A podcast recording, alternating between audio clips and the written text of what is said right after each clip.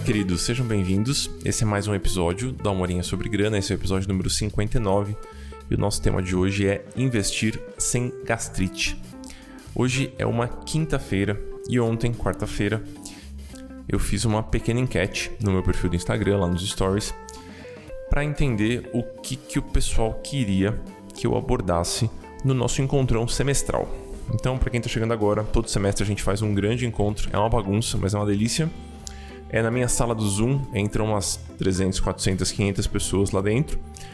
E eu trago um caminhãozinho de conteúdo e depois a gente trabalha em cima das dúvidas de vocês. É sempre muito gostoso. Eu faço uma vez no primeiro semestre, uma vez no segundo semestre. Um encontro para autônomos, um encontro mais voltado para pessoa física, planejamento financeiro pessoal e investimentos. E eu estava na dúvida se faria sentido falar sobre investimentos, e aí eu dei o título de Investir Sem Gastrite, ou se faria mais sentido falar sobre planejamento financeiro pessoal, e aí eu dei o título de Planejamentos que Funcionam, Planejamentos que Ajudam de Fato. E a votação foi super acirrada, foi deu 51% para a turma do planejamento, 49% para a turma dos investimentos eu respeitei o resultado da, da, votação, claro, então a gente vai ter um encontro no dia 23. Eu vou deixar os links de inscrição em algum cantinho aqui perto desse episódio. Mas eu não queria deixar essa turma toda que votou na questão do investir sem gastrite uh, na mão. Então resolvi gravar este episódio especial para a gente abordar um pouquinho este tema. Há algumas ponderações que eu vou fazer por aqui são um pouquinho mais avançadas, elas vão exigir que vocês tenham um conhecimento prévio. Então, por conta disso, eu vou deixar também uma trilha de conteúdo, também pertinho desse episódio aqui, onde você for dar o play, vai ter a descrição você vai conseguir acessar essa trilha, onde tem alguns episódios e algumas peças de conteúdo um pouquinho mais básicas, que são muito importantes para que você compreenda inteiramente todos os conceitos que eu vou apresentar aqui. É isso por hoje. Bora lá para o nosso papo. Bom, primeiro a gente precisa entender que essa gastrite, com muitas aspas, essa gastura, esse desconforto que surge para muitas pessoas quando a gente está analisando investimentos ou lidando com os nossos investimentos, ele surge por um motivo. Por vários motivos, na verdade, mas um motivo que, na minha opinião, é principal, que é a quebra de expectativa. Então a gente esperava que aqueles investimentos fossem se comportar de tal modo e, por um acaso, por N motivos, ele não se comportou. E aí a gente foi pego de surpresa. E essa surpresa traz um desconforto, traz uma sensação de impotência, às vezes traz uma sensação de que a gente foi enganado ou que a gente é incapaz. Enfim, uma série de sensações muito ruins de sentir. E para que a gente consiga olhar para isso de maneira mais madura, a gente precisa entender como é que essas expectativas se formam. E, de acordo com o que eu já experimentei com os clientes, com os alunos, com os projetos que se relacionam com esse tema, essas expectativas se apoiam em dois grandes pilares: as nossas referências e o conhecimento que a gente tem. Começando pelas referências, as nossas referências com relação a investimentos, no geral, são completamente irreais, assim, mas completamente fantasiosas, ou a gente vai ter aquela crença super arraigada de que investimento é algo para pessoas extremamente ricas, pessoas que têm muito, muito, muito, muito dinheiro e muito, muito conhecimento, ou a gente vai ter como referência o que a mídia propaga, e quando eu falo mídia, neste momento, eu estou falando especialmente das mídias sociais e dos canais de divulgação de informação que estão em voga hoje, na maior parte das vezes dentro do YouTube. Então a gente ancora a nossa leitura sobre o mundo dos investimentos, sobre como os investimentos devem se comportar, com base em referências que são irreais. Dando exemplos, assisto vídeos toda semana de um youtuber que divulga a rentabilidade da própria carteira.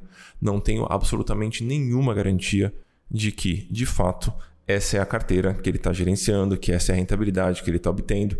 E um ponto que é muito capcioso, na minha opinião, a gente não se atenta para o fato de que aquele profissional aquela pessoa que está divulgando ali os resultados e o, o modus operandi que ele utiliza para gerenciar a carteira tem um fluxo de caixa provavelmente muito maior do que o nosso. O que, que eu quero dizer com isso?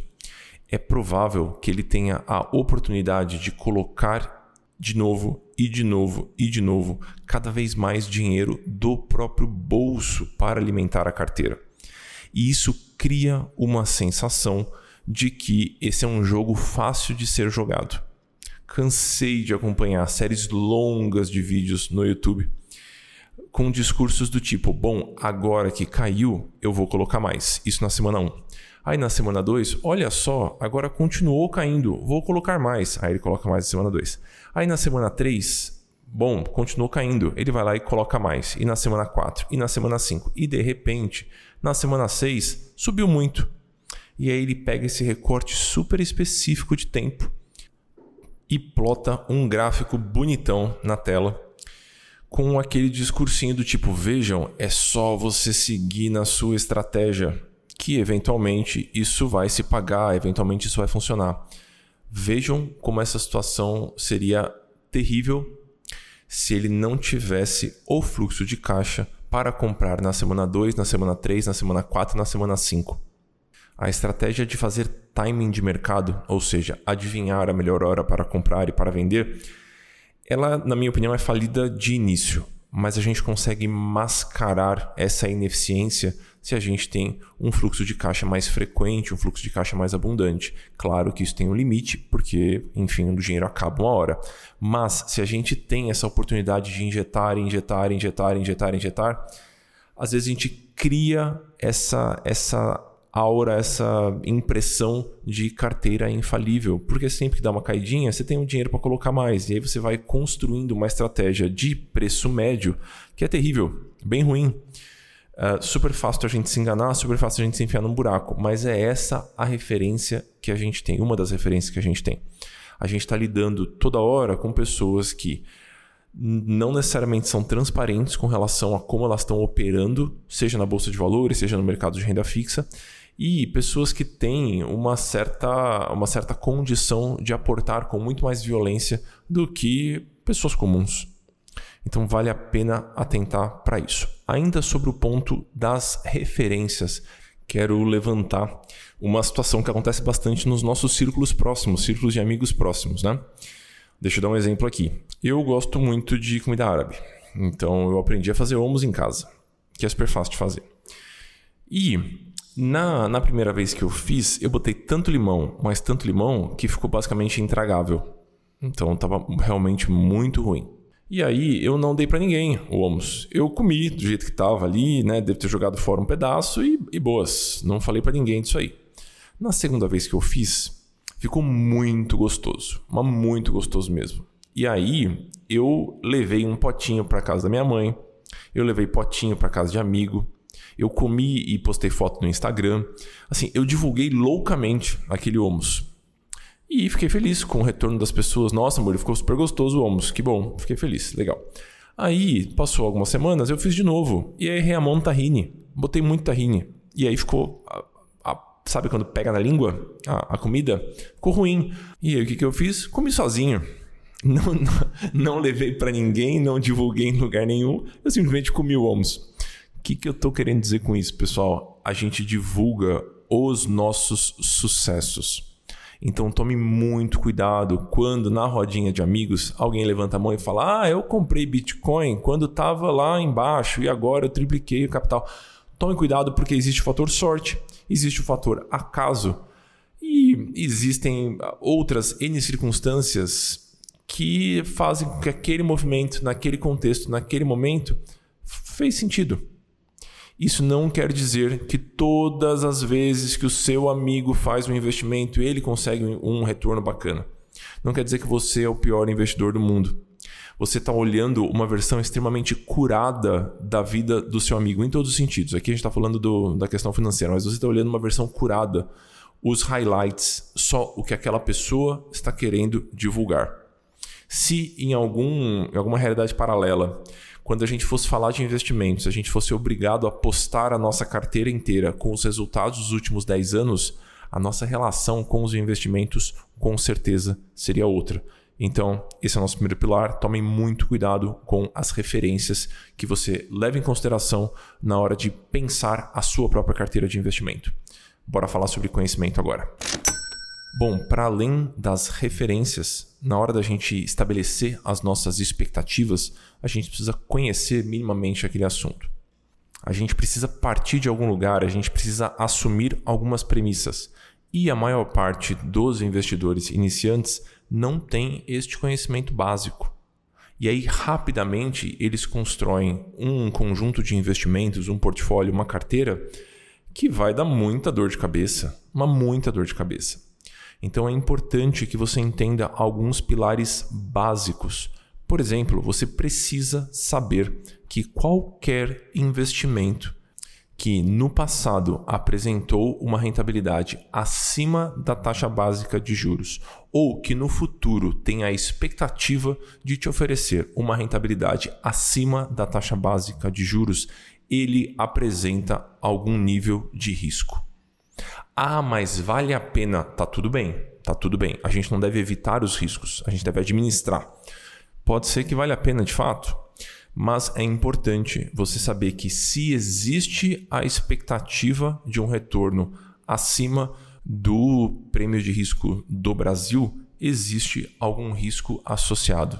Então, se você pega ali o gráfico na sua corretora ou o gerente do seu banco te envia um gráfico que tem uh, o CDI numa linha preta ali embaixo, que é meio que o benchmark que a gente vai utilizar, é a baliza que a gente vai utilizar, e tem um fundo ali que parece um eletrocardiograma rodando em cima dessa em cima dessa linhazinha preta do gráfico, que é a nossa baliza, saiba que existe um risco associado. Ah, Murima nunca deu problema.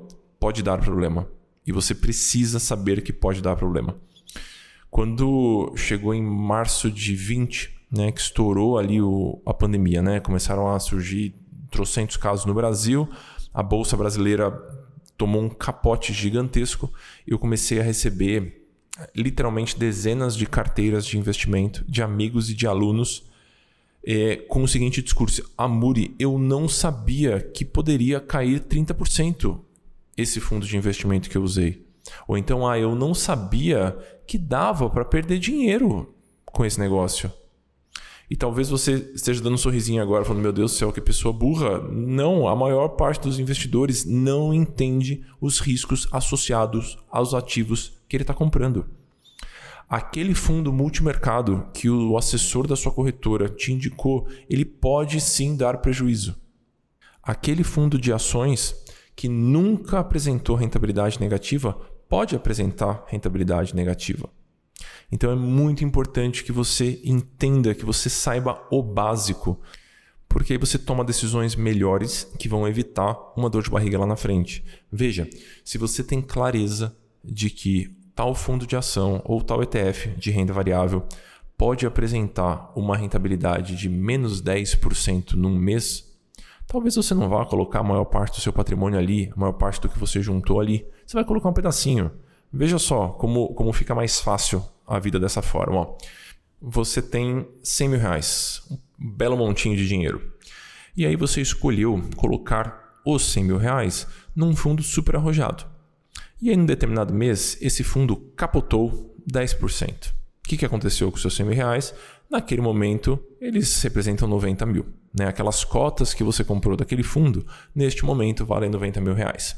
Você, em teoria, perdeu, com aspas, né? Porque você não vendeu e blá, blá, blá, aquela história toda, você perdeu 10 mil reais. Agora, se você tem 100 mil reais e você coloca 90 mil reais num título mais seguro, né, num tesouro Selic da vida, e você coloca 10 mil reais num fundo mais arrojado, e este fundo mais arrojado cai 10% naquele mês, vamos fazer a continha do que aconteceu.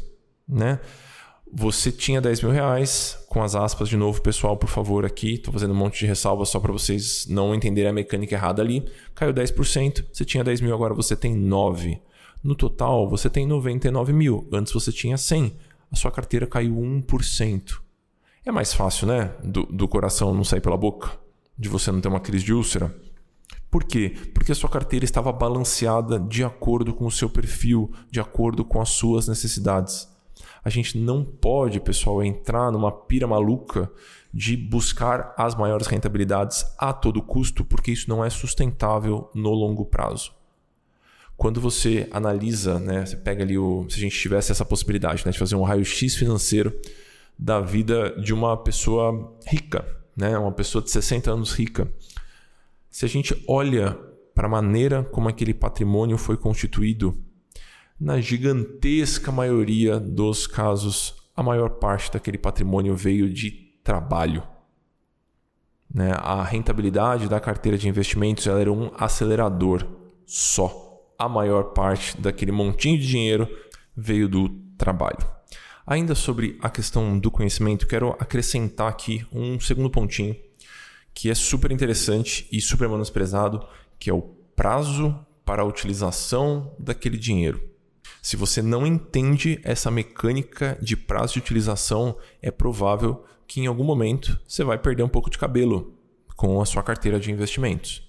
E aí eu vou arriscar uma máxima aqui e a gente vai discutir um pouquinho em cima dela. E essa máxima é: você não deveria colocar em renda variável um montante que você espera utilizar ou espera poder utilizar em um intervalo menor do que 10 anos.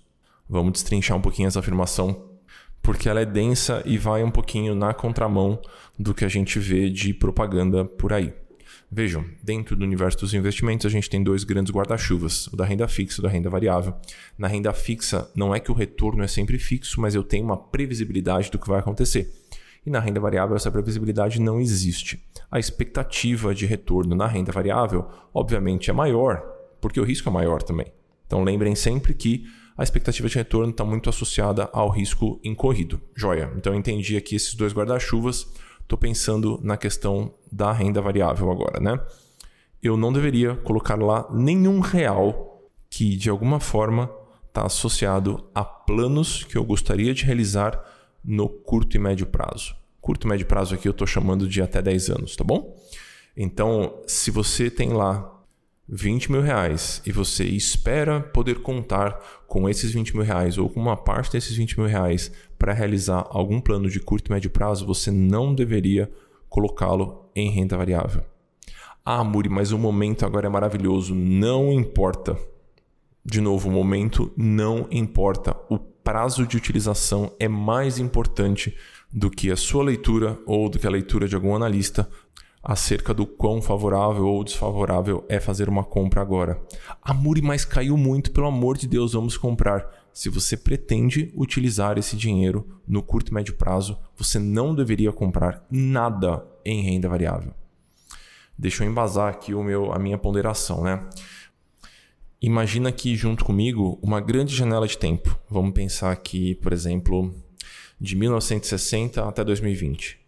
Se você considera uma janelinha de três anos, por exemplo, a chance de você cruzar com janelinhas de três anos que tem rentabilidade negativa no ativo de risco que você escolheu, ela é imensa. Então, talvez você tenha tido uma janela de rentabilidade negativa entre 61 e 64, ou entre 78 e 81. As janelas de três anos que apresentaram uma rentabilidade negativa nos ativos de risco ao redor do mundo são muito numerosas. A chance de você cruzar com uma delas é imensa. É, é super comum que o mercado de renda variável apresente uma rentabilidade negativa numa janela de três anos. A renda variável chama variável porque ela varia, como dizem os, os colegas. Então é completamente esperado. Agora, abre um pouquinho esse intervalo. Vamos considerar um intervalo de 5 anos. A quantidade de janelas de 5 anos entre 1960 e 2020 que apresentaram rentabilidade negativa, ela reduz, ela é menor. Por quê? Porque o mercado é cíclico. E ali, numa janela de 5 anos, você provavelmente tem mais de um governo, você provavelmente tem mais de um ciclo de alta ou ciclo de baixa de commodities, tem uma série de indicadores econômicos que se comportam de maneira mais favorável para o investidor numa janela um pouco maior. E esse número vai diminuindo conforme a gente vai aumentando a janela. O que a gente percebe olhando o comportamento dos mercados ao redor do mundo é que 10 anos é um prazo, é um prazo razoável para você considerar. São pouquíssimas as janelas de investimento em renda variável ao redor do mundo que apresentaram rentabilidade negativa num intervalo de 10 anos. Claro que existe, né? Existe risco associado aí, mas ela é improvável. Né? Ele é um, é um risco, na minha opinião, muito administrável. Então, quando você considera essa, essa janela um pouquinho mais elástica, você diminui as chances de você ser o felizardo que vai cair naquele intervalo de tempo em que o mercado está apresentando uma rentabilidade negativa. E aqui eu estou considerando que você é uma pessoa extremamente sã e ponderada e você já desistiu de acertar a compra e a venda das ações individuais. Estou falando do mercado como um todo. Tá bom? Mas mesmo que você seja um stock picker, uma dessas pessoas que escolhem as ações que vão comprar na mão, que analisa o balanço da empresa e escolhe na mão, mesmo assim, você provavelmente se beneficiaria dessa consciência clara de que a renda variável funciona no longo prazo. Vamos amarrar todas as pontas. Se você constrói uma carteira que está alinhada com as suas expectativas, a chance de você passar calor com essa carteira é muito menor. Como é que você constrói expectativas realistas, expectativas factíveis? Você busca boas referências e conhecimento. Se você tiver essas boas referências e esse conhecimento, você vai conseguir estabelecer alguns critérios que vão fazer com que a sua carteira não te dê dor de cabeça. Isso não significa que você vai passar, sei lá, os seus 50 anos de vida ativa como investidor, 70 anos de vida ativa como investidor, sem se preocupar com seus investimentos. É claro que vão ter momentos em que você vai se preocupar. Mas se você fez a lição de casa direitinho, se você estabeleceu esses critérios, você se preocupa muito menos. Então, se você está olhando ali para uma fração da sua carteira que está apresentando uma rentabilidade negativa e você tem a expectativa de dispor desse dinheiro daqui a 15 anos e você confia que é um bom ativo que você comprou, pronto, você fecha a tela da corretora e vai, sei lá, comer batata frita, fazer alguma outra coisa na sua vida porque você sabe que é um investimento de renda variável, que é um investimento que apresenta risco e que você comprou considerando uma janela de tempo compatível com aquele nível de risco. Eu estou trazendo exemplos de renda variável porque eles são emblemáticos, né? eles dão muita dor de cabeça, mas acontece na renda fixa também. Eventualmente eu cruzo com alunos ou com pessoas no Instagram ou com, enfim, pessoas que, com quem eu converso sobre grana e a pessoa fala: Muri do céu, eu estava comprando um título do Tesouro IPCA+, para 2035, com foco em aposentadoria. Daqui a 14 anos eu me aposento, daqui a 13 anos eu me aposento. Que coisa maravilhosa. E eu estava tranquilo porque eu tinha lido que é um investimento super seguro. Só que de repente tem rentabilidade negativa.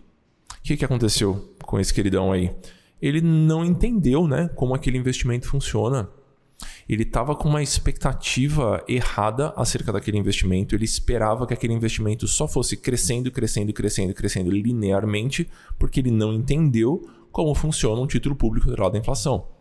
Se ele tivesse feito uma boa pesquisa antes de comprar, se ele tivesse entendido o que é, por exemplo, a marcação a mercado, ou seja, se ele tivesse entendido que o valor que ele vai olhar ali na telinha do corretora vai oscilar loucamente até a data do vencimento do título e que isso para ele não importa porque a expectativa dele é resgatar o título só no vencimento, ele estaria tranquilo. Ele olharia a tela da corretora e falaria: olha só, rentabilidade negativa nesse ano. Mas não tem problema, porque elas têm um contrato com o governo que, digam o que quiserem, é a instituição financeira mais sólida do país porque ele imprime dinheiro. Então, se ele tivesse clareza de que esse contrato está assinado e que essa rentabilidade está garantida para a data do vencimento e não para qualquer dia, ele estaria tranquilo. Ah, Muri, mas na verdade eu não entendi porque o título tem vencimento. Sim, o título tem vencimento, mas você pode fazer a venda antecipada. E você deveria buscar esse conhecimento antes de enfiar a mão nessa história. Porque aí, quando surge essa oscilação, você não se preocupa, você já estava esperando que isso pudesse acontecer nessa janela longa de tempo que você escolheu para comprar ali os seus títulos com foco em aposentadoria. É isso que eu queria trazer para vocês no episódio de hoje, queridos. Vamos ao meu jabá do dia. Esse assunto que eu abordei por aqui, ele está muito presente para mim nos últimos dias, porque eu estou regravando as aulas do Dinheiro Sem Medo, que é um dos meus programas de acompanhamento. Estou num exercício aqui de tentar produzir o conteúdo mais eficiente possível. Não é um conteúdo apressado, mas é um conteúdo produzido tendo em mente que as pessoas não querem assistir 27 horas de aula para conseguirem montar suas próprias carteiras de investimento ou para organizarem os seus próprios orçamentos. Então eu estou tentando substituir algumas aulas que foram gravadas no início do programa é, levando em consideração tudo que eu já aprendi com os mais de 2 mil alunos que já passaram pelos programas. Estou regravando algumas aulas do Dinheiro Sem Medo e algumas aulas do Finanças para Autônomos, tendo esse foco. Qual é a maneira mais prática, mais didática de explicar tal ponto e de garantir que aquela pessoa vai alcançar os objetivos que ela tinha quando ela contratou o programa de acompanhamento, quando ela se matriculou no programa de acompanhamento. Estou super animado por aqui. As listas de espera para a próxima turma já estão abertas. Depois vocês deem uma olhadinha lá em meavisa.amuri.com.br, deixe seu nome e telefone lá que logo mais você recebe o convite oficial. Já tem quase mil pessoas na lista de espera. Estou animadíssimo para receber essa turma nova.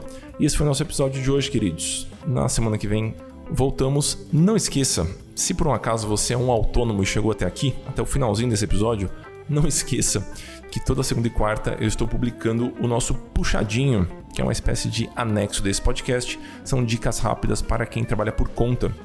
Então dê uma olhadinha aí no seu tocador favorito esse é o Jorge de Fundo fazendo uma participação especial. Que toda segunda e quarta estamos lá firmes e fortes publicando essas pequenas dicas para autônomos. Agora sim, queridos, um abraço grande e seguimos